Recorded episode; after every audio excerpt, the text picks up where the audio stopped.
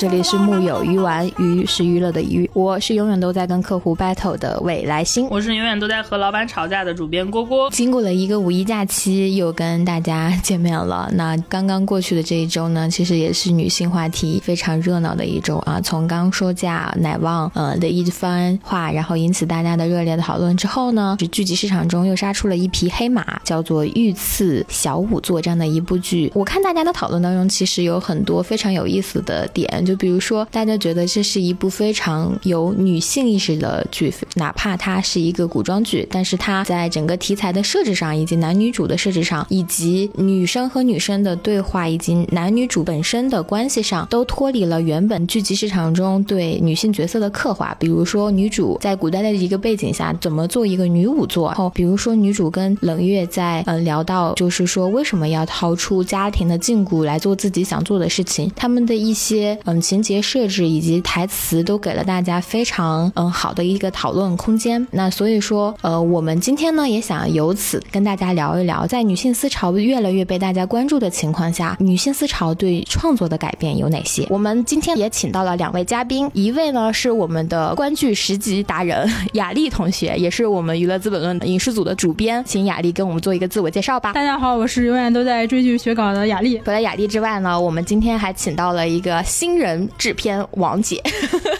神秘的王姐，对，来跟我们分享一些业内的趣事。来，我们请王姐给我们做个自我介绍吧。啊，大家好，我是每天都在看剧本，也不知道他们到底能不能播的王姐。刚好是四位在行业中的女性从业者，然后来聊聊女性这个话题。大家先来聊聊自己对这些女性作品的定义，以及比较印象深刻的作品，好不好？我其实从自己的观看角度上来说，我觉得今年还是挺多女性题材的剧。刚才一开始就提到的《御赐小仵作》这个作品，这个作品我觉得非常有意思的一点的话，就是首先，嗯，我觉得她这个女主角本身，她在设置上就把她设置成了一个，呃，有悖于就是跟传统女性不太一样的角色。因为仵作这个职业，其实在古代的背景下，它其实是属于比较低贱的一点的行业。一个女性来从事这样的一个行业，而且她经常要跟尸体嗯打交道，然后也是非常有挑战的一份职业。但是这个女主在做这个职业的时候，嗯，有非常好的自己的一套价值观的输出。其实除了这个之外呢，再包括她的女二号冷月，她是一个富家大小姐的这样的一个背景，但是她也要自己出来行走江湖。她在这两个女性角色的刻画上，让大家看到了，就是女性本质上除了嗯大家意义中的家长里短、谈恋爱那些事情之外，她们自己的理想与抱负，以及她们自己所本身具有的这些能力。然后除此之外的话呢，我觉得还有非常典型的就是《我的姐姐》这种作品。那它一开始就会聚焦在一个女性议题上面，呃，然后认真的在讨论女性在比如说现代生活中存在的一些困境，然后也有可能去寻找一些解决办法。当然，这个解决办法可能不是所有人都能够 接受的，也展示了一部分挣扎。就是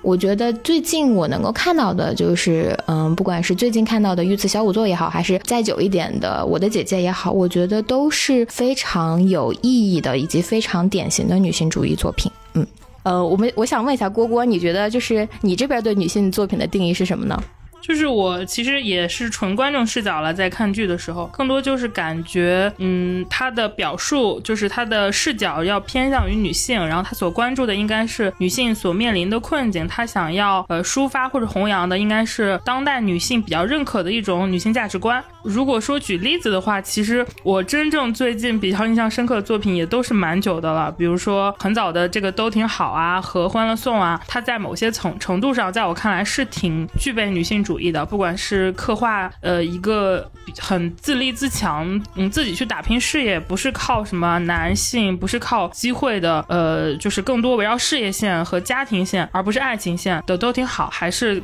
强调了呃不同阶级女生之间的友谊，虽然有点梦幻感吧，但是还是面还是提出了不同阶级女性的一些困境跟她们之间相处的细节的《欢乐颂一》。嗯，那我们来问问观剧小达人雅丽同学，你觉得什么是女性主义作作品呢？定义其实跟郭郭差不多，就是也是要有一个女性视角，然后包括它要反映女性的一个困境。嗯，因为现在我们聊聊的是女性思潮对创作影响嘛，就是很多剧它其实都会涉及到这一点。嗯，包括因为前段时间刚好刚好踩了那个小舍得嘛，其实它也是就是先有两个先把两个女性角色拎出来，然后根据这个女性角色的那个视角，然后再去塑造其他人的。但其实像以往的家庭剧，它很多并没有一个女性那个先立先女性人物，然后再根据于这个去。做别的一个过程。如果说非要说，就是整个剧看下来，让我感觉到就是很明显能感觉到他是在认真探讨女性这个话题。其实还是《摩天大楼》去年那个戏，这个戏它嗯形式比较新颖，然后它整体是探讨了很多，就是你能明显感觉到它是刻意的，是把这些话题给融进去了。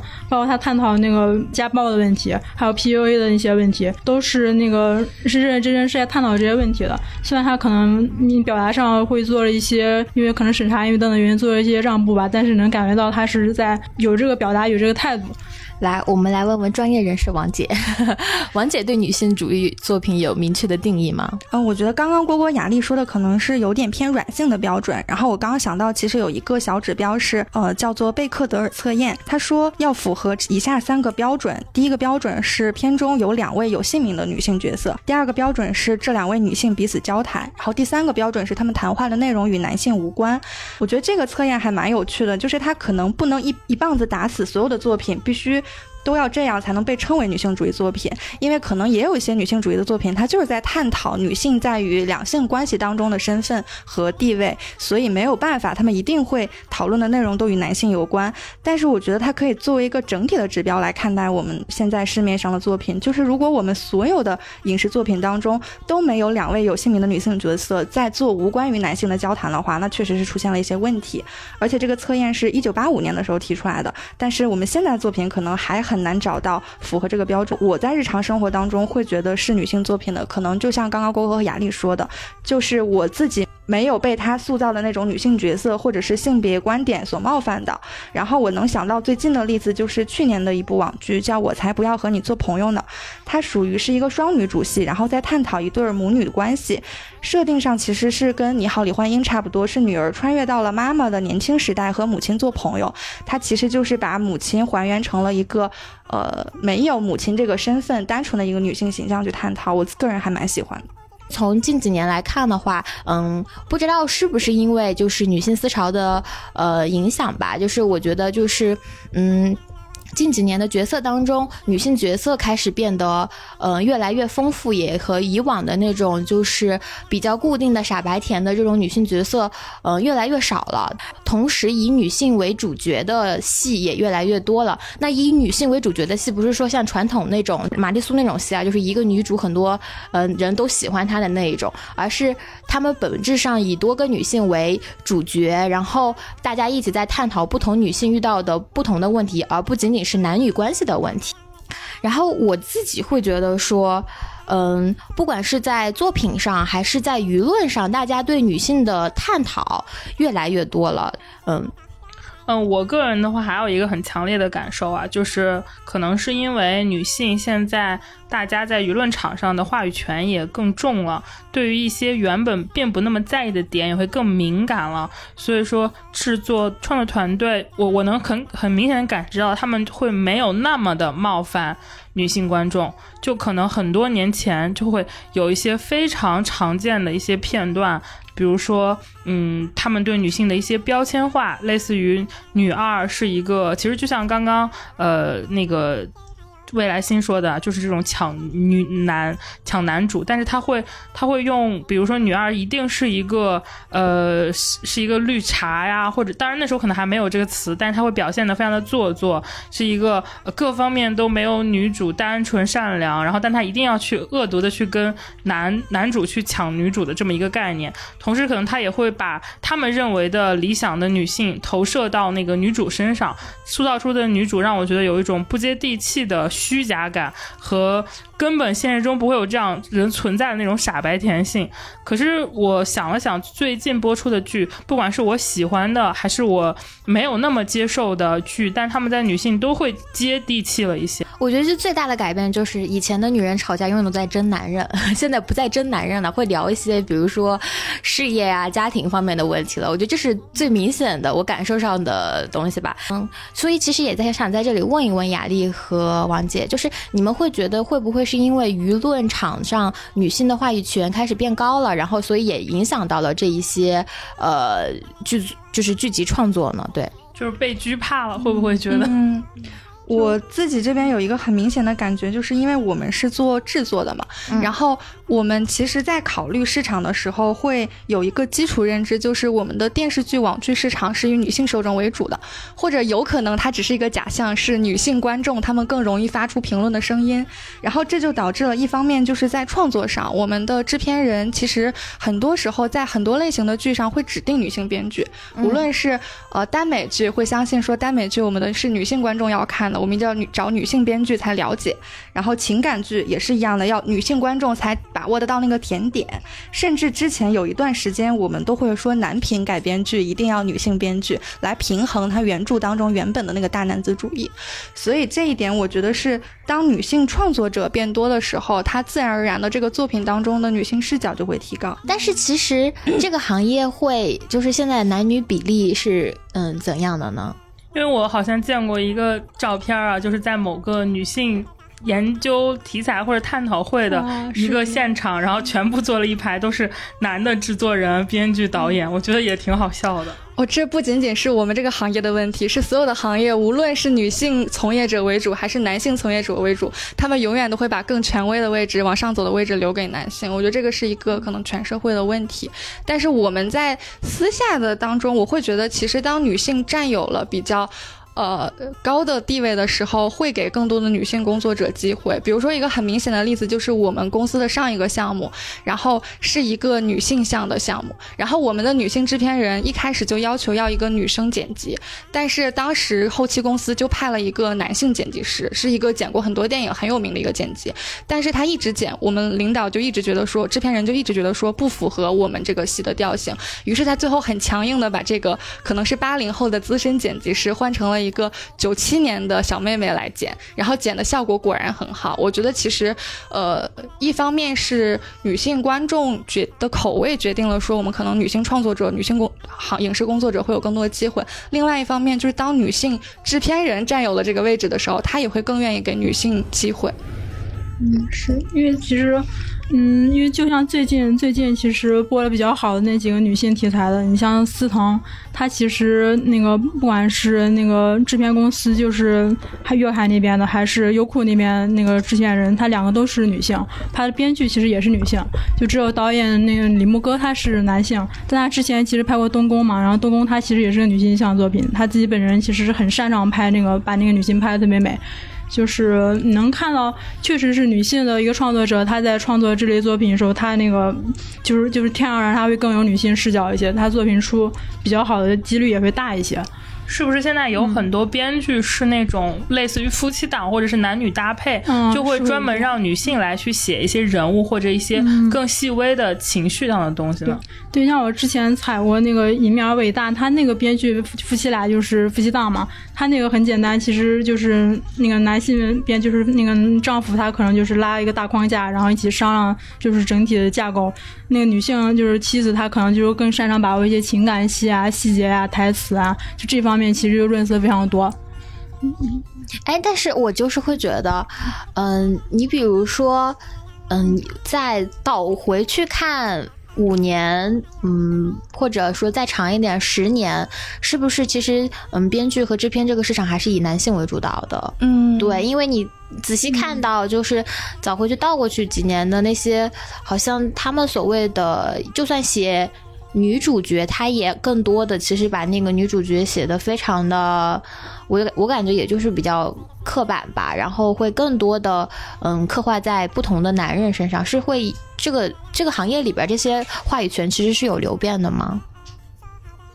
我感觉好像也不是早年的时候重点是写呃男性，或者是说就是写女人，我觉得分两种。第一种就是非常多的男性向题材，比如说我们小时候都看的什么《士兵突击》啊这种全男班或者以男性为主角的，嗯，要么就是有一些很经典的童年回忆的那种武侠题材，可能也很多男主就是男性的，但是也有吧。那个时候女性好像偏那种怎么说，就是改编的就感情上的琼瑶啊什么的一些情感类的作品，好像应该也是有比较厉害的女性女性的。工作者跟塑造的，而且，呃，其实我反倒觉得早很多年前的女性作品是很丰富的，即使是一个非常具备时代性的作品，比如大家去看之前那种庞大的历史剧，或者说那种戏说的题材，像什么《康熙秘史》那种的，啊，难道你不会？呃，对，难道你会觉得里面的在历史这么一个？限制里的女性塑造塑造的不真实不动人吗？那些我现在都记得，当时好像是呃大玉儿在那个战场上，什么抱着那个他的那个爸爸的腿，就不希望他们打。你会觉得那就是一个现在一个大情绪中的女性，你就是她其实反而没有现在很多很刻板或者是说很。局限的点，因为放在历史的局限性上来看，你会发现她身上是体现了女性的悲剧所在的。那个时候往往是一种悲剧的形式展现。我印象里，像《大宅门》这种戏，其实也是很认真的反映了女性的悲剧。嗯嗯，反倒是到了近几年，就不管是宫斗还是宅斗，都变得更爽文流了，就是没有曾经那么深刻的体现了。所以她可能就不能把女性写的那么真、那么深。就我我不知道是不是也有一些政策上的限制或者原因。其实我我也同意刚刚郭郭说的，就是并不是我们早年间的电视剧作品就没有现在这么女性视角。其实我刚刚有查了一下，我印象比较深刻的女性主义的电视剧，呃，《女人三部曲》是九三年的，嗯，然后《公关小姐》是九零年的。就是其实那个时候，我觉得一方面确实是有政策原因，因为九八年的时候世界妇女大会是在北京召开的，嗯，所以我们那段时间其实从国家的国策上面讲也是。会更鼓励这样的作品，然后另外一方面，我觉得也和当时的编剧可能比现在的编剧素质更高，然后精精英更多有关系。就是其实我觉得有的时候，呃，就是女性主义视角这个东西，可能不仅仅是跟编剧的性别有关，因为其实对于优秀的男编剧来讲，他也会把女性角色的塑造放在和男性角色同等的位置上，就是我也把女性角色当做一个人，而不是一个性工具或者是一个被物化的对象来对待。所以如果当一个编剧对自己作品有这种高质量的要求的时候，其实，在很大程度上会规避就是女性主义者对于他的批评。嗯，就比如我会觉得，就这个是它是要分阶段来看的。就就为什么我们会觉得以前会有很多，因为就是我们说国剧黄金二十年嘛，就是其实原来包括。嗯，就我们之前讲那些历史证据，它其实都是精英时代的作品。就那时候，其实还是大家都看卫视嘛。其实我们创作影视作品，还是一帮就文化素养非常高的人。然后他们还有很有话语权。他们他们不管是塑造男性还是女性，就像刚刚王姐说那样，然后就就是就会，他就是会天然他会有比较强的一个女性的一个意识。但我们后面其实就。很快的就进入了一个视频网站进来了，然后进来之后，然后就所谓的我们大家其实都有印象嘛，前那什么资本啊之类，它其实进来之后就非常看用户品味了，会把用户划分了好几个赛道，就更类型化。然后哦，女性她就喜欢甜宠，她会有一个标签。然后这时候其实就今年时代就迅速滑向了公众的一个胜利吧，然后所以就迅速的我们看到都是那种非常直接的那种。嗯，针对某一个圈层的作品，嗯，但是到现在，我们觉得现在应该算是进入了一个第三个时代吧。就是大家看这样作品看多了，其实自然而然他就会觉得，哇，为什么都是这种那个那么直接明显没有内涵作品？然后就开始用脚投票了呗，就开始进入了一个去泡沫化阶段。其实有点就是质量上就提升了。嗯，这个整个其实更多的是一个电视剧产业变化而引引起的一个现象。嗯，中间有背景上，然后又会有一些包括女性思潮的一些泛起啊，然后其实大家也会看，就是包括为什么大家会觉得现在女性都会女性这个这个剧它好像越来越独立自主，人设会有一些变化，因为其实就是因为受众看了他会心理投射嘛，之前偶像剧啊那些那些大家心理投射，其实女性就期待在这些剧里面看到爱情，但现在大家期待不止于此了，就是整体就是这样。我因为我刚才提出这个疑问的原因是什么呢？就是我觉得，就是从我大概初中开始就特别流行那种体，就是偶像剧，然后就是那时候台剧不是出了一批的偶像剧嘛，但是它的每一个女性的魅力，就是女主的魅力，它虽然好像是以这个女生为主角来写的，但是她的这个女生所有的魅力是建立在她有这个男主的喜欢上边的，就是这一点让我非常的，嗯嗯，就是非，所以让我就很有疑惑，说这些编剧是不是都是男性？而现在就是我刚，所以我也我我刚才也在提问说，是不是这个行业的女性的从业者开始变多了，然后话语权也变得更高了？所以可以开始写一些不一样的女性了。所有的女性的价值不是建立在说我要获得这个男人的喜爱上边才呃成立的这一个女性，是她所有的整体的魅力的体现了。所以我就会觉得，在我你想一想，我是九四年出生的，就是你想想我长的那个时间，就是我看剧的那个时候，就是小学小学的时候就是台湾偶像剧，然后初中高中就开始那种大女主啊什么之类的，《甄嬛传》什么之类的了，对。所以说，我觉得这个就是还是，嗯，会有一些，就是说，会不会因为从业的性别变化，所以说导致这些，嗯，作品也会有一些创作上的变化？对，这是我一开始的一些疑惑。那其实台湾偶像剧那些大部分还是女性做，比如陈玉珊就偶像剧教母嘛。嗯，更多的我觉得还是因为女性的需求不一样了。当时大家希望在偶像剧里面看到的就是爱情呀，那那怎么办？那其实他偶像包括现在也是甜宠剧，它核心它要火就就两点：第一个颜值，就尤其是男的颜值一定要帅；第二个就是 CP 感，你只要这两点做好，他那个剧情就是换汤不换药嘛，一套剧情都一样。也和我们年龄的增长有关系，就是我我们看偶像剧的时候是多大呢？可能普遍都是初中，就到了高中，可能你都不太看了。但初中那个阶段，我感觉不光是偶像剧，那个时候，呃，文艺的，就是爱情小说的创作。我现在记得我之前初中的时候看那什么。嗯，明小溪的泡沫之下 会有 天使替我会有天使替我爱你。但是我们现在可能我们都工作了，我们都是一个成熟的女人了，我们知道世界上没有那么多天使来爱我们，所以我们会想把就会希望看到稍微真实一些。我我不希望在电视中看到完全的真实，因为那已经太痛苦了，社畜已经很辛苦了。但是嗯，我们还是希望不要那么虚幻。这就是阶段。现在的很多初中生也还在看甜宠呢。是的，就是因为没有人永远是小孩儿，但是永远都有小孩在。像我们现在做很多分账网剧的时候，都会默认我们的受众就是零零后，然后零零后喜欢看什么，我们就做什么。啊，你知道这个事情就让我觉得很悲伤，因为我前两天我跟那个郭郭去了一场大，去了一个大厂，然后他们说年轻用户，就是哦，我当时还觉得我是年轻用户，然后他一说年轻用户的那个年龄区间是零零后、一零后，然后我当时嗯，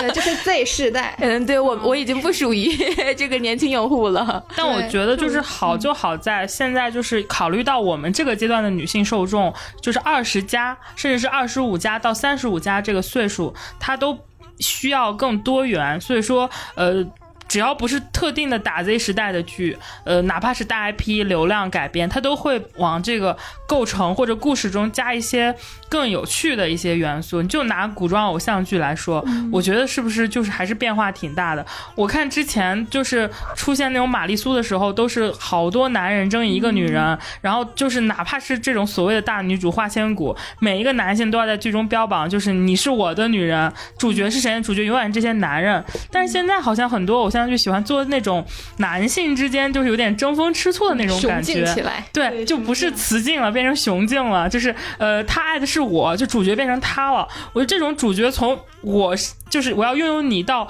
那我希望被他拥有。我觉得这种语境的变化，就是呃，我不知道大家有没有看《离歌行》啊，也是最近的一部古古那个有点古古装的偶像吧，爱情，它就是很有这种雄竞的这种感觉。其实跟玛丽苏就还有一些差距，虽然都是多多男可能都对一个女子有好感，但这种细微的变化能让我觉得。至少女性我是本体了，它不再是一个打着大女主的旗号，还是宣扬男性是主体的占有性的一个东西了。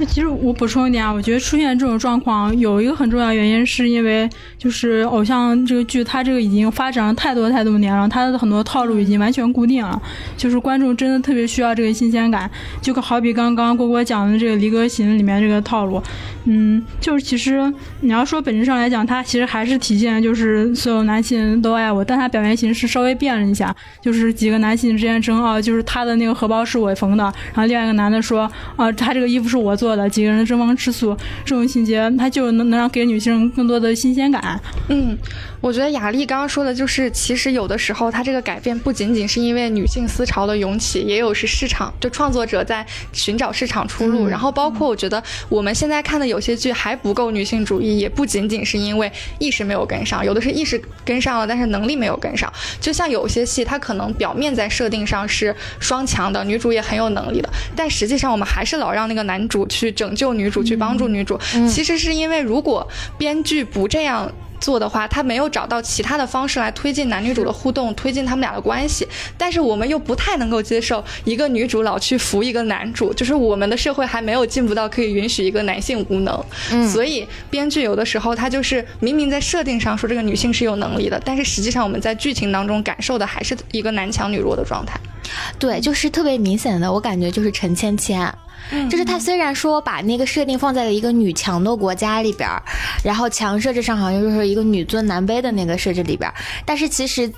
包括在权谋各方面，我觉得他还是更加侧重的放在了男主的身上。这个刚好我们之前采过那个陈芊芊的制片人，当时我们其实问过这个问题，就大家会觉得这里面其实都是糖包了一层糖衣，就看似反映了女性，然后前面还是什么女尊的设定，但其实都是虚晃一枪，并没有真正体现女性的一个地位。当时其实制片人说的很明确，我们就想做一个谈恋爱的一个甜宠的戏，就想让大家轻松一下，就是这个设定更多的其实是为了就是有一个新意，让甜宠。太多了，我们要出新，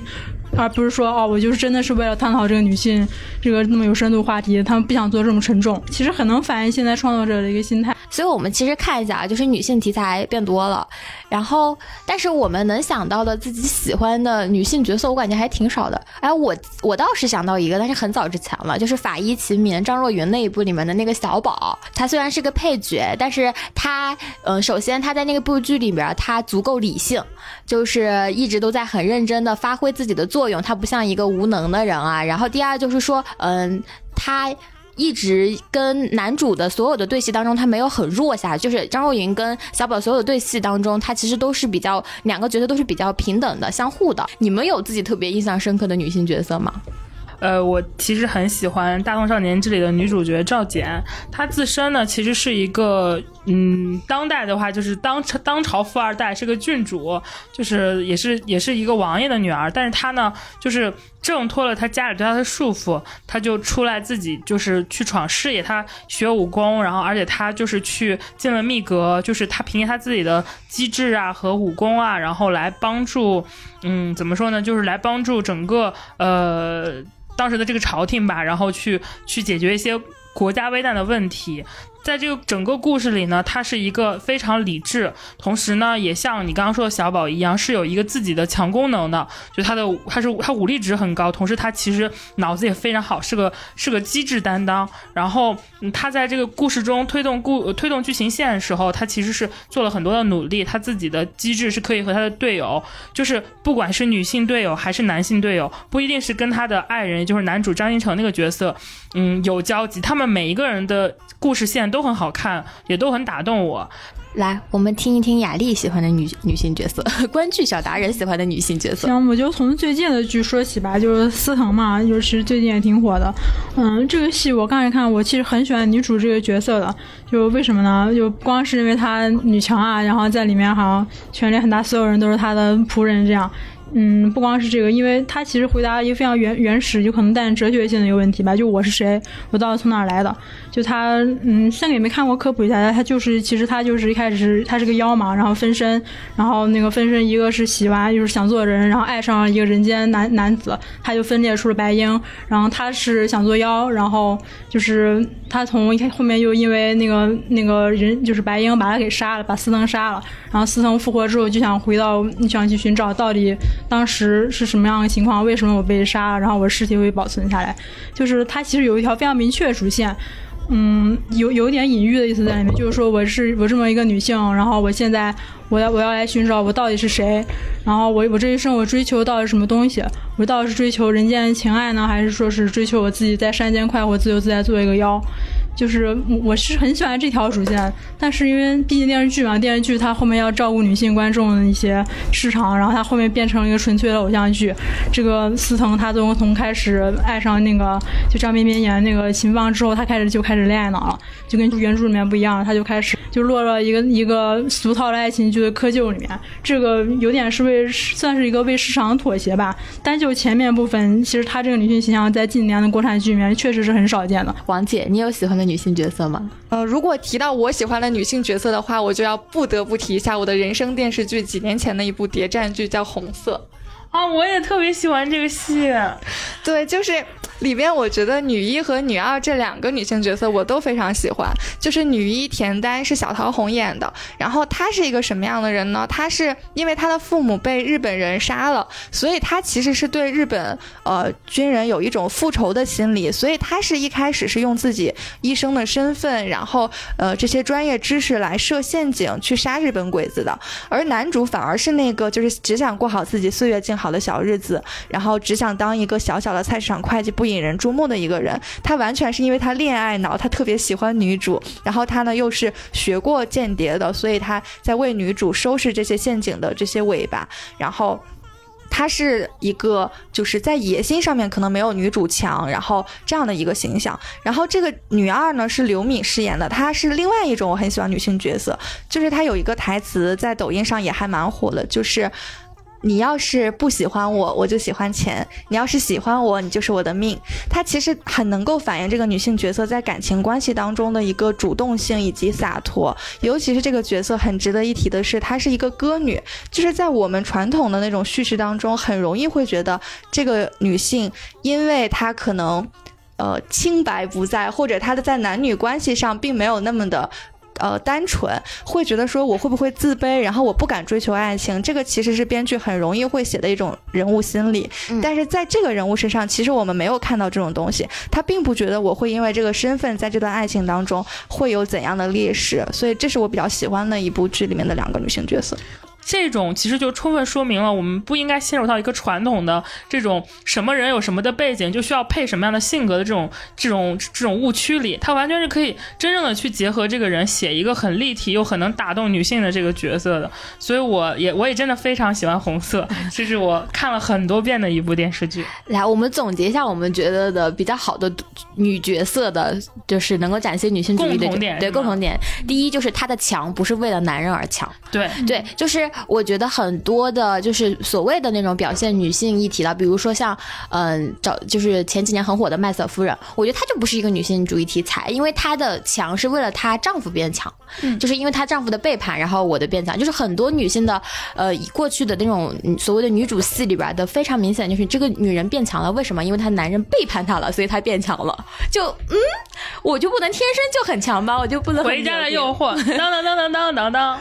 对，就是我觉得这个就是非常明显的第二特点。第二就是她的强跟男人是同样的强。我在这一部分的能力是从来不是逊色于逊色于男性的，同时也不是服务于男性的。就是我不是你的辅助，我跟你有同样的输出。然后还有在这个剧情推动上，不是因为男人的决定而去去推动的这个剧情，而是这个男女人的一些决定或怎么样，同样的能够决定这个剧情和推动这个剧情的。对，这是在我们看来能够展现一些女性。特点的女性角色吧，就是我还可以补充一点，就是还有一个就是我觉得她是需要在团队中有功能担当的，这个我觉得是符合我们当下女性在职场中的自身的这么一个认知的，所以我们也喜欢看到群像剧中女性发挥她该有的作用，不管是和男主互补，比如说你大胆来我细心，还是说跟男主同样的强，就是你你能力好我也能力好，这都是一种互相的构成。我也希望就是其实同样说回大宋啊，就会发现他其实为了做剧情的反差，是有人比较。纯比较呆、比较笨的，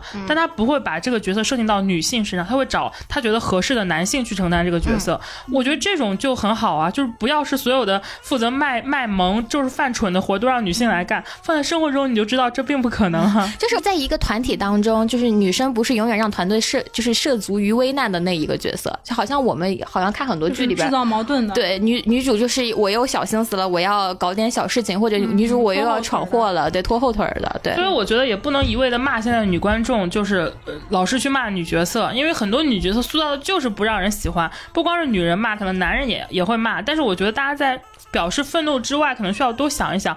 这是什么造成了这样？就是呃。是到底是因为呃是是刻板印象，还是说就是所谓的塑造方法？我觉得单纯的依靠一个蠢货的女人来推动剧情的进展，制造矛盾这个点是编剧的无能。对，是编剧的无能。我突然想起来，就是我觉得以前的剧很喜欢写那种美丽笨女人，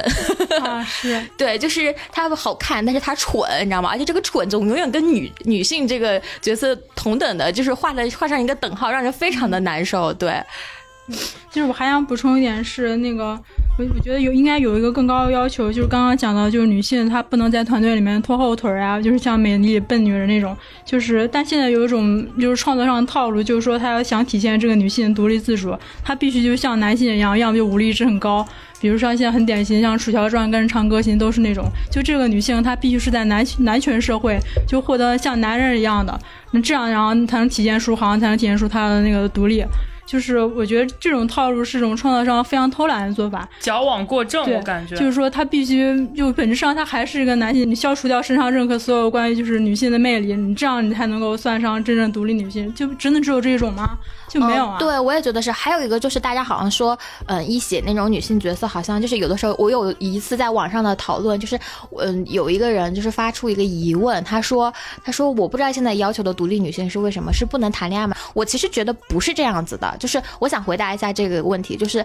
我不是说一定不能谈恋爱的女生才是好的角色，而是我们希望编剧不要写女生只谈恋爱这件事情。嗯，但是我觉得其实，呃，大家不想看谈恋爱的戏，不是不想看谈恋爱，而是因为你塑造的这种爱情模式，是我们所习惯的那种性别叙事。就是比如说司藤为什么会火，因为她就是女 A 男男欧，她女 A 男欧，她依然在谈恋爱，但是她是一种颠覆了那种性别叙事的恋爱，所以我们会愿意看。其实，其实会发现，这点我要安利一下，就是原作尾鱼的很多小说，为他的忠实书粉，就是他的塑造的很多，嗯，他很会写女性，他的他基本上所有的故事里，女性的性格各有不同，但他们的能力，他们都是一个推动故事。他他写探险故事，就有点恐怖风的探险故事，但都是推动他的关键角色，他们是主控人，而男主可能是闯入他们生命中的一个重要角色，也可能是合作伙伴或者是怎么样。但是女主是本身是很强的，是是很有魅力，是一个它是故事的主轴，所以我我觉得这个其实也和 IP 改编的时候选择就是 IP 样本跟作品风格是有关系的。这个作者是男生还是女生？女生，女生女生啊，尾鱼就是一个 尾鱼是个女女作者，而且她呃，所以她写的很多女性的东西很细腻，是我觉得。所以其实女性编剧会在女性角色塑造上会有优势吗？对，她是天然有女性的视角嘛。因为她代入的时候，她思考的东西会，嗯，我个人觉得他会，他会更带入女性一些，嗯。她不会那么想当然，或者那么的套路化，嗯。或者那么的就像刚刚雅丽说的偷懒，就是我把他变成一个男人，带入到我男性的思维里来去做这件事情，杀伐果断，他才是一个女强人。所以，但是有一点我觉得其实很奇怪的，就是我印象里其实偏都市生活跟家庭这一类型的剧集，很多编剧是女性，但是这一类剧集也是往往让我觉得很容易出现刻板印象的地方。是厌女症很严重的，对对对，就是所谓的真实的现实主义题材，反而是这种，嗯，我觉得也不能统一为厌女，就是她会有几个特质，比如有的剧她就是不接地气的强，嗯就这个女人她是一个，她完全是这个类型里最强的一个代表，比如说《三十而已》里的顾佳。对她怎么可能是一个家庭主妇呢？你在想什么？就是那样能力的人为什么会做一个家庭主妇，以及她真的代表了家庭主妇所面临的困境吗？我觉得是没有的。再有一个，比如说像《小舍得》里最近被骂的很惨的蒋欣那个角色，会有一种。大家都在更高的地方去俯视这个人的感觉，那有没有人想过，嗯，就比如说我其实非常能理解蒋欣的觉得他不想要二胎的这个感觉的，就是为什么我一定要在就是逼迫下去生另外一个孩子呢？但是我当时记得这一期播出之后，有很多人在骂他说，你就是如果给我三百万，我就生了。我当时真的非常的心惊，你知道吗？我觉得他传播的是一种这种概念，就他没有达到一个正向的感觉。还有就是，当然我觉得这个跟创作没关系，这个其实是观众思维的方式，就是他其实暴露了很多当前的。嗯，或者说是观众语态里有很大一群人，其实跟我们的思维方式是不同的。我觉得我看这个剧的最大的感受，就是因为我我我其实看了一些 cut，然后看了一些评论，我会觉得观众对女性。来的要求，角色要求来说，道德感会更加高一些。就是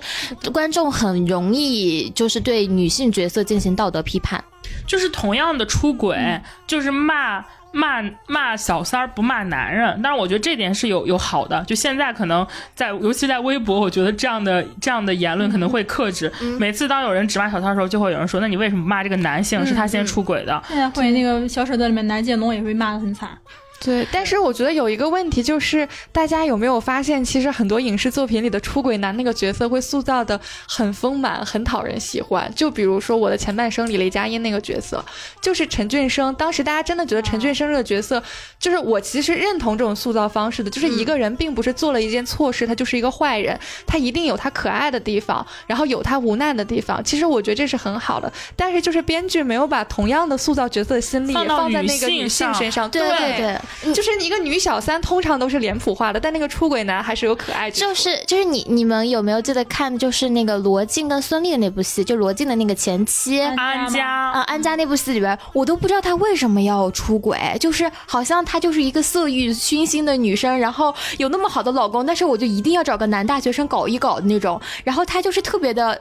就是整个角色非常的胡搅蛮缠，没有任何的逻辑性，就极端的恶。就是你经常你会觉得这些承载极端的恶意情绪的角色，往往都是女性。嗯，就他们是一个可以供人谩骂的出口。就是我我不否认有男性角色，但是很多，尤其是在现实题材里，这样的角色都由女性来承担。我觉得本质上就是一种不公平。就是我特别想说的一句话，就是女人永远别骂女人，不管是真实的还是虚构的。对。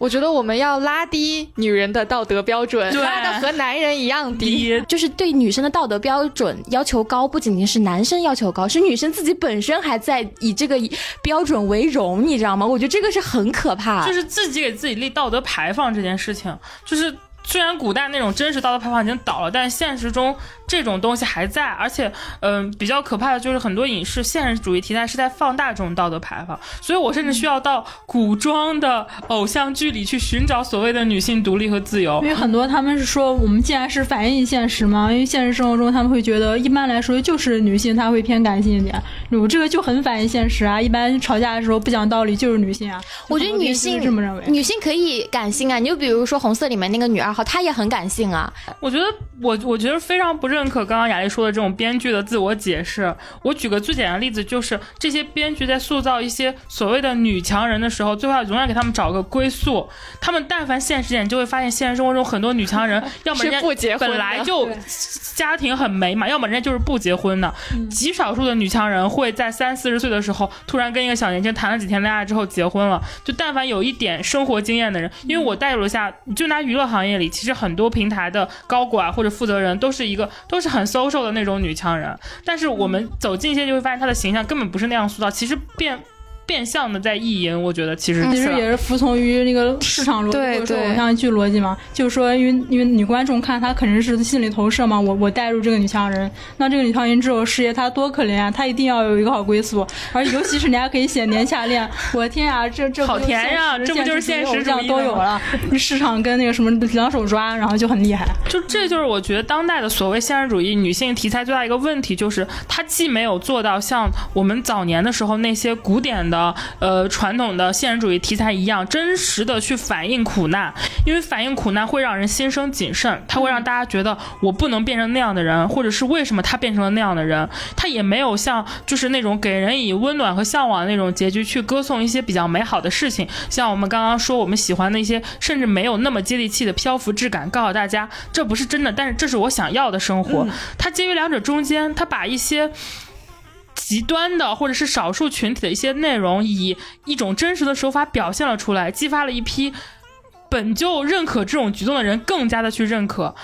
而且形成了一种风潮。我觉得这就是所谓的嗯，就是可怕之处吧。就是当然我认可它是有市场的，因为大家永远爱看狗血撕逼，爱看手撕小三儿，爱看你你打脸逆袭，因为情感就是一路就是就是现在也有人在看《回家的诱惑》。但是，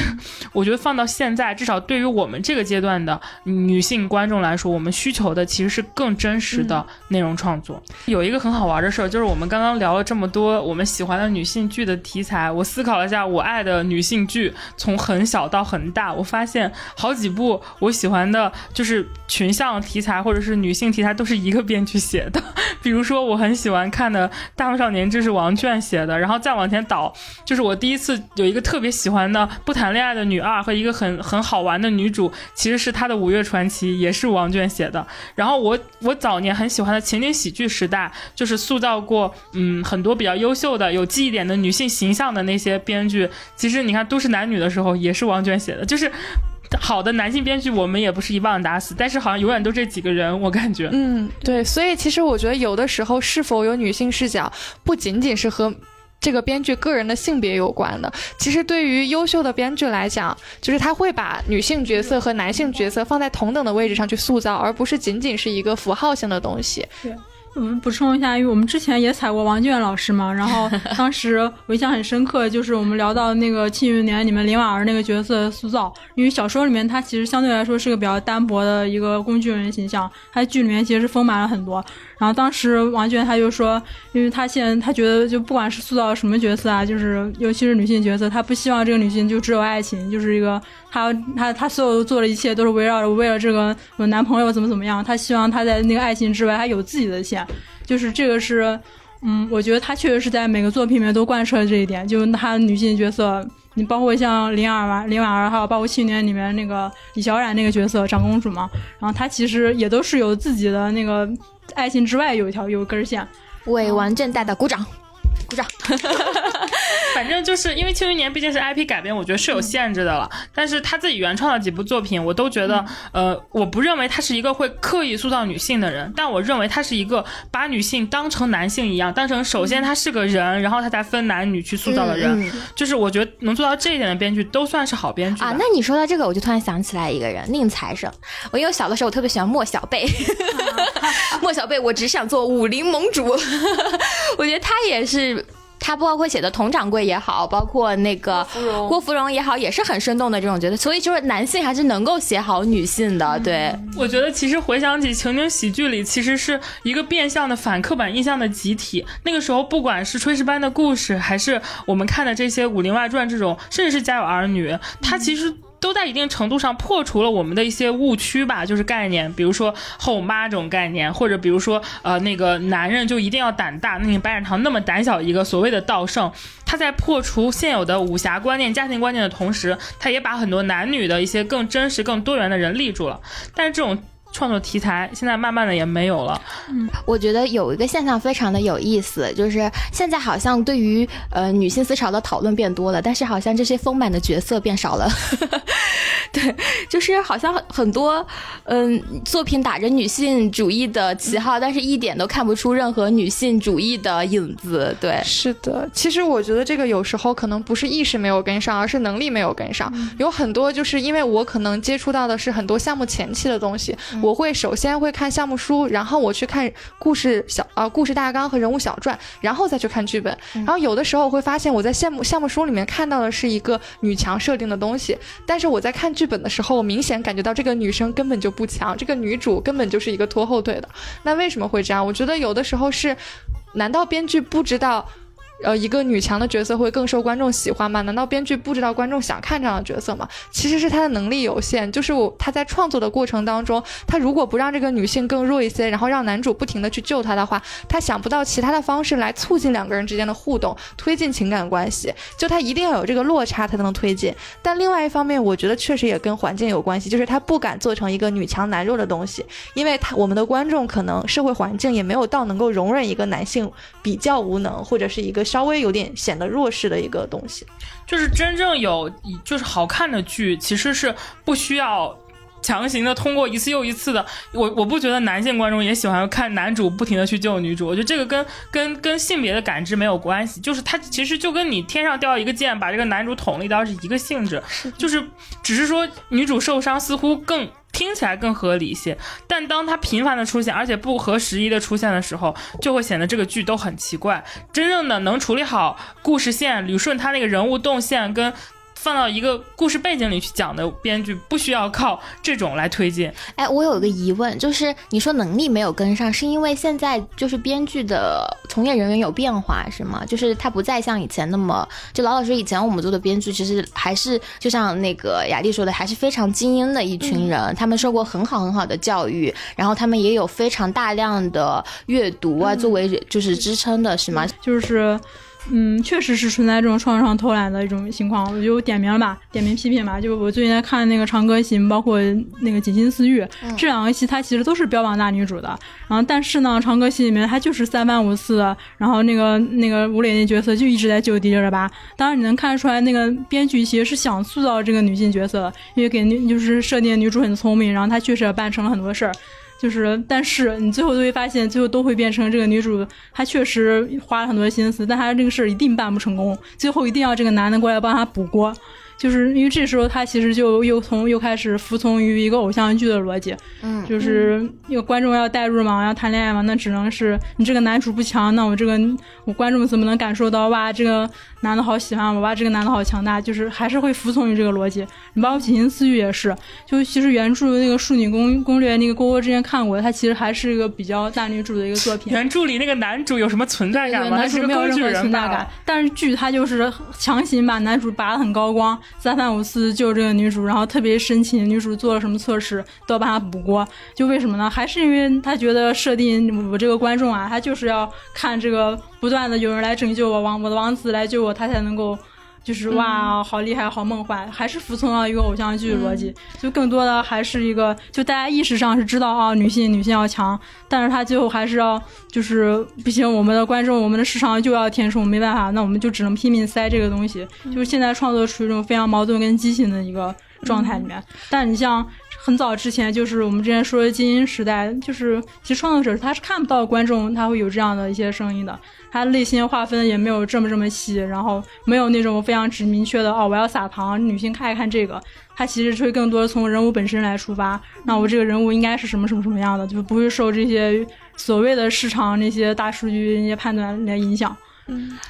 而且你看那个偶像剧，我就不拿跟那个现在的偶像剧比了，你就看那个古装，同样是古装甜宠，你那个《上次花对郎》，我不知道大家有没有看过，就是这个剧其实是很典型的一个，就是那种呃。精灵古怪的一个女主人设，然后加一个就是温柔娴静的一个女二的一个人设，然后他们不管是将军还是富家公子，都是很常见的偶像剧套路。但我想说的一点就是，当时这个剧在嗯，就是就是在原著的时候，这个男女主就是李玉湖的那一对跟齐天磊是很快就圆房了的。但是其实，在那个剧里改编的时候，他不仅拉长了这个过程，而且加了很多两个人的有趣的互动，把这个李玉湖的形象塑造的。原原原文其实席绢写的是有点傻白甜的，但是书里就是剧里他加了很多聪明，就是精巧以及这种的，就不是一个非常强的男性主导的，而是他也帮助了齐天磊可能摆脱了可能需要装病啊一些困境这种东西，然后两个人是一种互相的这种甜，嗯，就是这种偶像剧我就能吃得下，但是现在的很多甜宠剧就霸道总裁霸道少爷爱上我我就不行，我其实也不知道为什么，因为我我我觉得。难道说现在的创作者真的就不如上一届的了吗？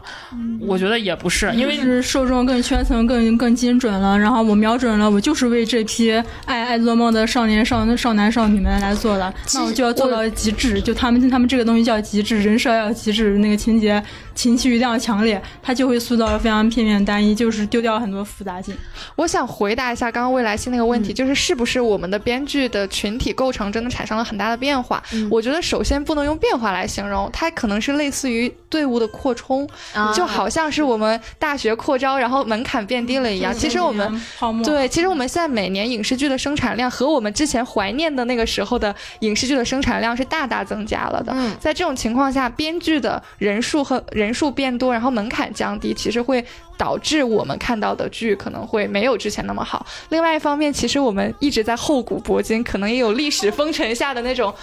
幸存者偏差，就是我们现在能够记住这些剧，其实都是比较优秀的剧。的剧，我们能记住对都是拔尖的。对，也许我们未来过了二十年，再有一群人在这里录播课的时候，然后讲到红色，然后讲到什么，就是刚刚你说的那些剧，然后他会觉得说，其实我们这个时代的剧女性角色也很好，是因为那些不好的已经被筛选筛掉了。选掉了。嗯嗯嗯啊，对，就像之前那个，我们能看到那些留下来的诗，其实只是只是留下来的诗，还有大量的诗词都淹没在那个历史里了。对就你放大来看，其实也是这种感觉。但是我觉得一个变化，我觉得是深切感受到的，就是现在创作者离观众太近了，干扰了自己的创作。到这个倒是感觉非常的明显的。对我觉得这个也可能跟是跟就是互联网进入影视市场之后有就是不得不引起的改变吧，因为他们就会更加就是我又要说了，他们更加注重交互。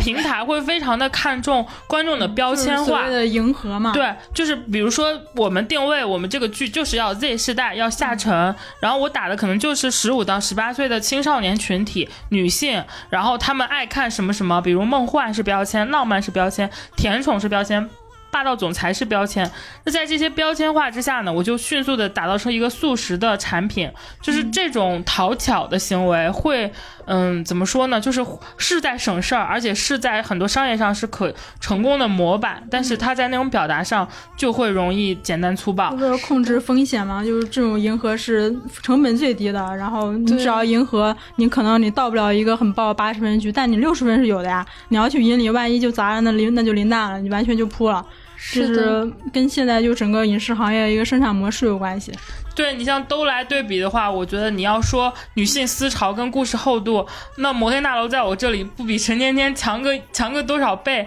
但是你从市场数据来看，非常直观，是就是。大家就是喜欢看这种无脑小甜剧。我我跟我朋友一个讨讨论过，我其实看甜宠剧，我有时候也会喜欢里面的一些设定，比如说穿书，因为这种剧它可能审核没有那么困难，像什么穿越呀什么这种都可以有了。现在，嗯，我还挺喜欢陈芊芊前两集的那种感觉，女主穿书，然后想让嗯故故事复复位，男主想要女主死，两个人斗智斗勇，就是我想让你死，结果我知道剧情，哎，我没死，我特别期待他们两个在这种互相斗的过程中，慢慢慢的发现彼此的优点。我觉得这种心理的博弈，其实也是我热衷看到的所谓的甜的感觉。但是进度条仿佛拉了十倍速一样，到了第三集，当男主发现，哎，女主是不是喜欢我的时候，就开始我也要喜欢她了。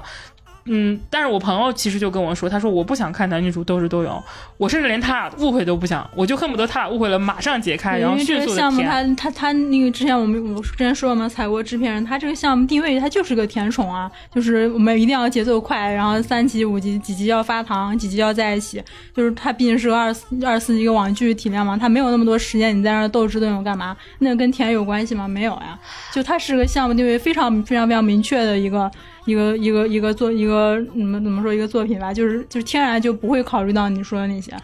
就是你记不记得很早之前，就是那个刘诗诗演的那个戏，叫做大那个大明呃呃不是女女不是明妃传不是女明妃传，是更早那个什么十一娘。啊，我知道，怪侠一枝梅怪侠一枝梅，对哦哦怪，然后他在那里跟男主的其实就有一些博弈，或者是因为说它那个主种情感线，变化。它其实不是一个爱情嘛，他主线嗯还是一个偏探险偏江湖啊、新武侠呀、对这，些。所以这就是为什么现在的爱情剧不好看了。就是以谈恋爱为背景的故事，难道就没有一个可以博弈、可以真正的强强的点吗？就是我其实站在平台的角度上来说，就是这个其实也就是因为剧的这个渠道的变化呀，就是你以前。其实剧是强渠道的，就比如说，因为小的时候我们没有那么多的选择权，就我们只能换台，就是你能懂我的意思吗？但是电视台排播什么还是电视台能够呃能够就是能掌握的。但你想啊，我一个网站把这些剧都上上去了，你看哪一部，那就是观众做选择呀，对吧？那、就是我想说一下，以我作为一个制作方和平台接触的经历，然后让我感觉到平台是怎么样的。就是其实平台它是一个结构，就它里面的每个人都有自己的利益。然后我就是发现，其实他们的编审也好，制片人也好，他其实很担心自己对于可能很担心自己对于内容的判断会出错，嗯所以他其实会寄托于一些更量化的指标。对对对就是包括我，比如说我最近看了很多项目，它都是某一个著名 IP 剧作者的呃、嗯另外一作品，但是我就很想。就是问一下这些买了版权的制作公司，他们难道没有想一下，为什么这个作者只有这一部小说火吗？那一定是他因为他其他的小说不够好。嗯，但是很明显，就比如说《花千骨》火了之后，Fresh 果果的其他作品就会被买去版权。然后，但是我们又知道，其实。呃，网文 IP 它文学其实是走在最前面的，因为它其实是成本最低的一种创作方式。影视它肯定是会滞后于 IP 的。那我们现在看到的很多 IP 剧的改编，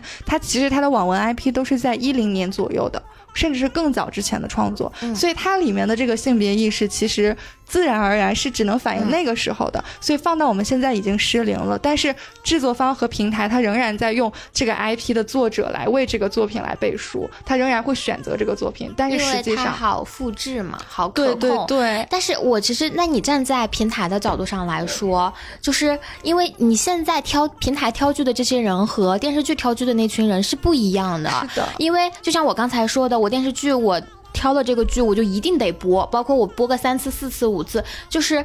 嗯，本质上来说你不会太亏。但是你平台，我作为一个工作室负责人，我挑了你这部剧，要是，嗯，你一开始播的时候他就没有播，那你后边就没有机会了呀，对吧？就是，所以说，其实就是这个考核标准就导致，因为身处这个系统中的人也不敢去冒险，因为他要为自己付的每一笔钱负责嘛，对，就是你也不能单纯的。怪平台，对，就是因为可能互联网的这个考核体系，它本质上就是造就了这个行业，可能就是。嗯，审核体系上就是会出现这样的问题，对。但我觉得也不是单纯的平台的锅，是因为真的渠道变化了。是，但是平台还有一个锅，我想说一下，就是其实我发现很多时候我们在剧本会的讨论当中也会提到说，现在就是女性主义者或者是呃女性意识崛起这个问题。但是我发现平台这边提到他们的态度一般是一种我想要规避争议，就是我觉得这个东西可能会被他们骂，所以我不要做。它是一种消极。躲避的态度，并没有说因为我觉得女性意识崛起了，所以我要好好塑造这个女性角色。它不是一种积极应对的态度，所以它只是说我避免被骂，却没有让我变得更好。甚至我们还听说，就是行业里有很多比较知名的制片跟编剧，甚至本身是女性的人，他们会由内而外的发现内心的认可。女性在一个剧里不谈恋爱是不可能的。为什么一个就是为什么大女主题材必须要就是可能不谈恋爱？观众太天真了。但是我想反面的去问一问，那那些不谈恋爱的男主戏是怎么拍的呢？有的时候你迎合了市场，是因为你低估了观众。我真的觉得，随着嗯，随着我就是意识觉醒的一些。呃，散步吧，或者说大家总有天就是这些看甜宠的孩子长大，他们接触到信息渠道比我们更丰富、更多元，他们的想法也会比我们更早去成熟。我们等的，我们高中、大学甚至更靠后才意识到这个问题，他们可能更早就能意识到。那个时候市场是不是也会有一些所谓的改变呢？真的是市场问题，因为我之前跟很多制片人都聊过，然后他们。都会想说，哎，你们，我们发现现在好多甜宠啊，因为很多制片人，我认识很多制片人，他们其实也不想做甜宠啊，但是没办法，就是数据就摆在那里啊，没办法啊，然后他们就会说，也会很比较焦虑，就什么时候大家才不爱看甜宠啊？哎，我觉得他们愿意做甜宠，还有个原因是因为好多不能拍吧？是的，是的。其实这样是真的，就是我思考了一下，呃，好像情感关系是女性的所有关系中最安全的一种，对，就是我拍这个女人，她。职场上的被霸凌，或者是说他在生育问题中面临的就是生育困境，或者说他在男重男轻女的家庭中长大，就是是多么的危险，似乎都嗯都可能就是敏感。但是我去拍他逗小三儿，好像就。就很合理，因为没有伤害任何其他人，除了这个就没有伤害任何其他的男权结构的这些人，是吗？因为前两天刚好是采一个现实主义题材嘛，然后关于他们就提到审查，其实。嗯，很多审查他不是说不让你拍，他更在意的是舆论导向，就是他不能渲染焦虑。你真的是展现这个女性，比如说她什么家庭暴力啊，然后或者是 PUA 啊，就是等等这些很严肃的问题，他可能就会引起社会舆论上有很大的一个反响。到时候怎么办？谁来负担这个责呢？就他们很在乎这个舆论，很可怕。就是你看，因为它是个大众影响品，就是你看当年人尽皆知的别跟陌生人说话，对吧？对，就是。它造成了什么负面的影响吗？就它除了让我们这些女性意识到家庭家庭暴力是多么可怕的这件事情，它有任何的负面影响吗？但是你看现在过了这么多年，我们看不到这样的作品了，因为你不能反映这个，你这个就叫所谓的。那现在来看，是不是这个剧就算反映社会焦虑了？哎，他们是不是害怕影响生育率啊？现在 非常有可能。我们现在的审片的，尤其还有一些传统的创作者啊，他们确实是就对这个主流价值观，我觉得他们定义有问题。就还是还再举个例，我不说说谁来，就几天前我采一些一个主旋律的一个导演，他就很明确说那些拍耽改剧的。然后那个这些人都是，他们真的是在拍武，跟他们说的那样，我在拍武侠吗？不对，他们就在拍耽改。这些人都是上了黑名单的，以后主旋律题材我都不会找他们。就是你会发现，包括现在就是微博上特别蹦跶的那些王海林啊等等那些人，他们就是把这个就是耽改剧就是这种东西，它就是不符合主流价值观，不能表现。因为你是个男性，所以你就不能看到男性和男性谈恋爱嘛？你觉得你被侮辱了，但是你可以看见。你可以觉得就是男性三妻四妾是正常的，你也并不会觉得女性被侮辱，因为历史中你觉得有映照。那我换句不好听的，那历史中有多少皇帝还跟男宠谈恋爱呢？这也是历史中有现实有映照的东西啊，也是真实存在的历史啊。我非常想要隔空问汪海林老师一句：你说那些男明星们娘，请问您的长头发就不娘了吗？你只是觉得那些男明星好看而已，他只是不想拉高男性的颜值要求。我我其实觉得这种就是在我看来。就是，尤其是主旋律题材的导演说出这种，我不会请他们上我的主旋律作品，是一件多么无知且可笑的事情。因为人家正儿八经的、特别厉害的那种，我觉得也没少请。就是一些有有流量，是的观念上问题。不，我觉得可能会有改变，因为现在审片的还是一些那个老专家们，四五十岁了，然后那些他们思想确实还比较传统。其实我觉得在这方面的限制不仅仅针对于女性，比如说之前《隐秘的角落》，其实，呃，它其实也引发了一阵悬疑剧的人人自危。对，而且北京局是北京局让《隐秘的角落》过的，然后北京局因为这件事情是整整半年还是整整一年，所有的员工奖金都没有了。对，这个这个是这样，因为嗯，我们之前也采过，就是他们这个戏也是这样，就是说是因为其实审片那些就是广电那些专家们，其实他们每个人都很有审美，他们知道什么是好，什么是坏的。就对于像《隐秘角落》这样作品，真正比较好的作品，他们其实是愿意枪口抬高一寸，就是给你放心。包括他那个结局，其实有点隐晦啊，但是。嗯，就是能让你过就尽量让你过，但是问题还在于，就是最后你的舆论怎么样？所以说我我们其实也在这里也要呼吁观众，就是 大家不要再主流价值观了，好吗？求求大家了，就是大家道德底线放低一点，快乐做人，好吗？但我觉得现在问题不在于观众去惩罚他用他主流价值观，而在于观众去认真的探索他的呃真实表现出的东西的时候是不允许的。就是核心就是他不让观众去聊他真实的一面，就是就类似于你可以拍，但大家不能聊。你这防的是什么？防的是民之口，你知道吗？我觉得这是防不住的。任何一个社交媒体上，所有人都有去探讨这部剧的理想可能的这种状态，它永远是嗯，我觉得就是是是禁止不住的。就制片方再怎么努力，他们也只能保证他们的官方出口不聊，但是大家的讨论谁又能就就好很典型的例子就是《人民的名义》啊，《人民名义》当初还是个反腐的正面典型啊，就官。官方非常提倡的，那后面风向发现不对啊，怎么大家都开始同情祁同伟那个反面人物了呢？这风向怎么可以？你没看他现在就没有上新了，不可能在二轮播了。他就是一个典型的，就是播之前就是大家有决心，好，我们来那个那个尝试一下冒这个风险播一把，结果发现舆论收不住，那好，以后这种反腐就不要弄了。就是因为我我刚才说这个话的原因是什么呢？就是还是小舍特，因为我前两天我我去了一个那个影视公司，然后就跟一个制片人聊，他就说，他说因为呃小舍得聊了聊，就是学就是小升初的这个问题，然后就很多人说很太焦虑了，为什么让我越来越焦虑，所以去举报这个剧，就是就这个是这个剧就以就在讨论了一点就是。现实中的问题，然后大家就因为焦虑，然后就是觉得他价值观不对，然后就去举报他，就是，但是很多。现实的问题，它就是这样子的，就是它可能比剧还要更加的残忍，因为剧里边的，就是现实中的人有几个能够像南俪那样呢？老公是优秀的建筑设计师，然后自己还是一个营销总监，年入几百万，然后住着大平层，在上海，对吧？就是这样，他已经在把这个矛盾尽量的能够稍微的能够通过，比如说，嗯，男女主的这种设定上，把他的家境啊什么这样的已经那个什么了。但是其实你在现现实生活中。就是升学这个问题一定会会更严峻啊！就是教育资源这个事一定会更严峻。但是有人说因为渲染焦虑要去举报这部剧，我就觉得 你在就不去讨论这个问题就不在了吗？他一定还是会在的呀，对。这就是说明观众有一些观众他真的就是不接受在剧中看到真实的焦虑问题，他们就是喜欢爽一点、甜一点、抓马一点。然后这个抓马呢，又不允许是那种事业上的抓马，因为很不安全，所以。感就是剧方只能拍情感上的 drama，这是一个互相选择。然后就是这是个闭环，你知道吗？然后他们就老会聊这种，就说啊，不行不行，我要焦虑起来，我要举报。然后平台就是一听到这个，一听到举报这两个字，就是战战兢兢。然后就说啊，你们以后不要讨论这个，不要我们我们尽量不要有这样的剧集出现。然后剧集创作者就是我只能拍。就是甜宠剧了呀，就是其实这是一个环环相扣的一个事情。对我觉得就是在这一个环节中的每一个人，其实都要，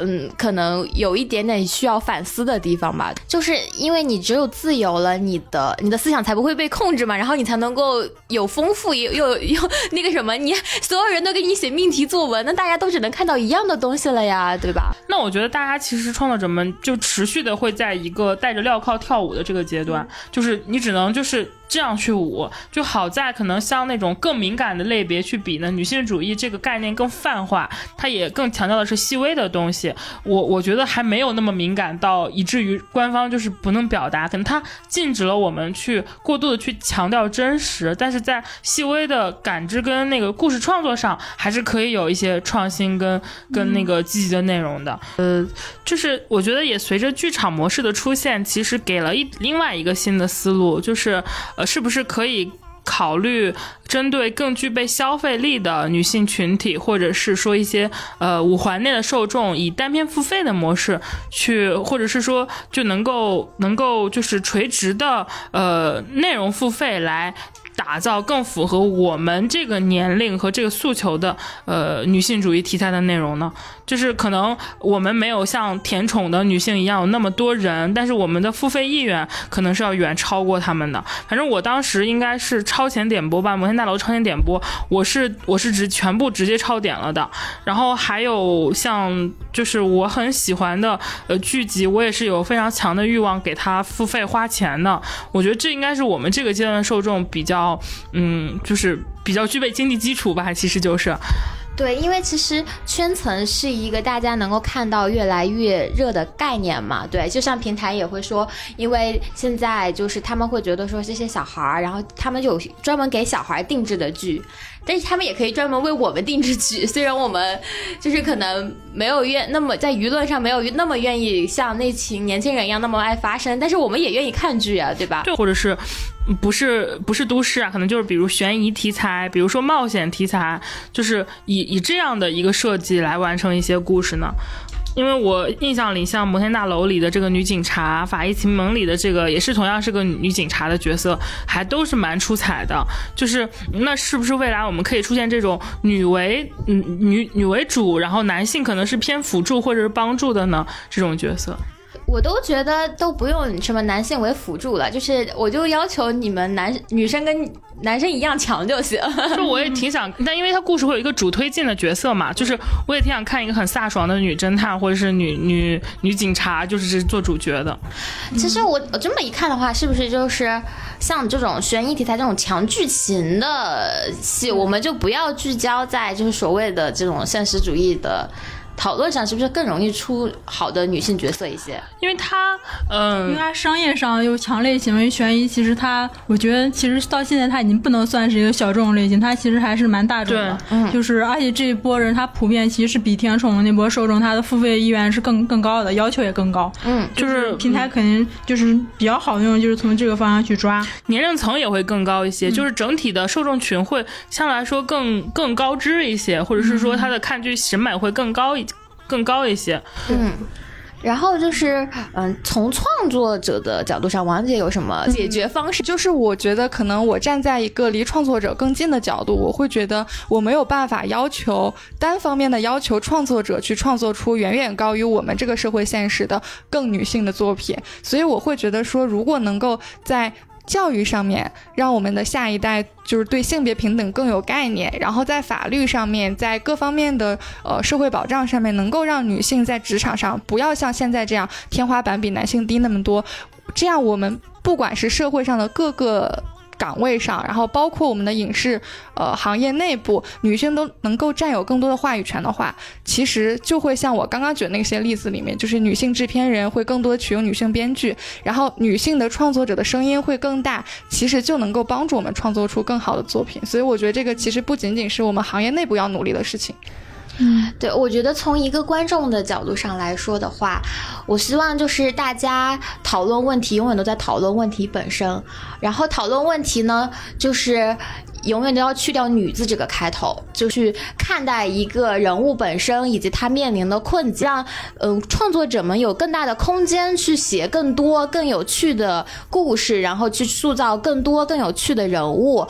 其实说到观众，就是对于剧的这个要求之外，就是还有一个反向，就是创作者本身对于自身的这个要求。我觉得比较让我欣慰的一点是，很多年轻的呃导演或者编剧，他们是会用呃是会用就是比较女性主义的视角去诠释内容的，就是嗯。这个好像也不局限在纯粹的女编剧，就是女导演、女制片身上。你们像《摩天大楼》的导演，其实就是一个男导演嘛，就是陈正道导演，就他本身也很年轻。我觉得他背后其实能反映的是一批呃具备着。更尖锐或者更先锋的性别观念和性别意识，更体察就是女性受众需求的视角去做，所以他们才会努力的在那么多的限制情况下去在他们的作品里表达家暴，表达就是就是幼童的性侵，表达女性她可能承受过的很多伤害，以至于表达就是女警察可能为了工作去付出的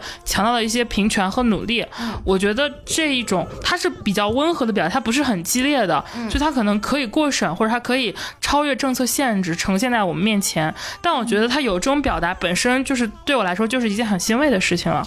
对，而且你从平台角度上来讲，就是虽然我们之前前面聊到平台，就是很多时候为了保险嘛，它其实就避掉了很多东西。但其实你现在你去问任何一个平台，平台都会说啊，我们也在做创新题材。你包括思腾，其实刚开始做的时候，它也就是在电视剧中国电视剧市场上，它其实算是一个比较新的题材。就是这个也是市场驱动的，大家希望看到更多新的东西。还有你就倒逼他们被迫要搞更多新花样出来。然后其实这个也会就是平台它再怎么样，它它每年会有一定的预算，比如说一些小小的成本呀，他会尝试这样的题材，可能一个成功了，他就会带动其他的东西出来。所以对于这个事儿，我们还是嗯要保持谨慎的乐观。就 是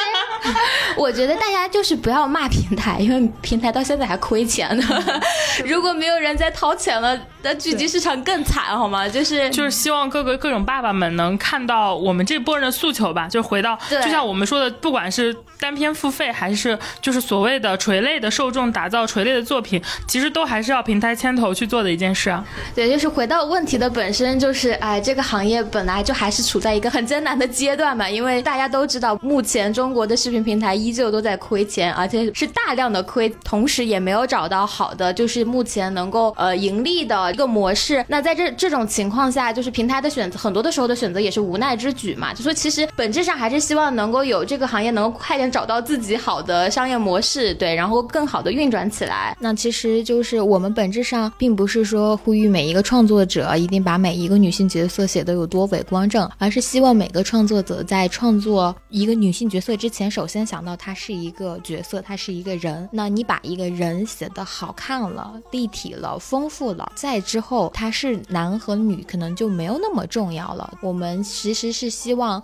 编剧老师在创作的过程中，认识到女性这一个群体，本质上她就是人，她并不是我们印象所构成的，而是它是由一个又一个呃丰富的个体所组成的。这些丰富的个体都是值得大家去探索的，也值得大家把更多更有意思的个体带到大家的眼前。所以是说，最后也是期待在未来的影视剧中看到更多更好的。女性角色。今天我们的话题聊到这儿也差不多啦。希望如果这一期大家有更多更好的观点的话，也在评论区跟我们分享。我们是木有鱼丸，鱼是娱乐的鱼，大家再见啦。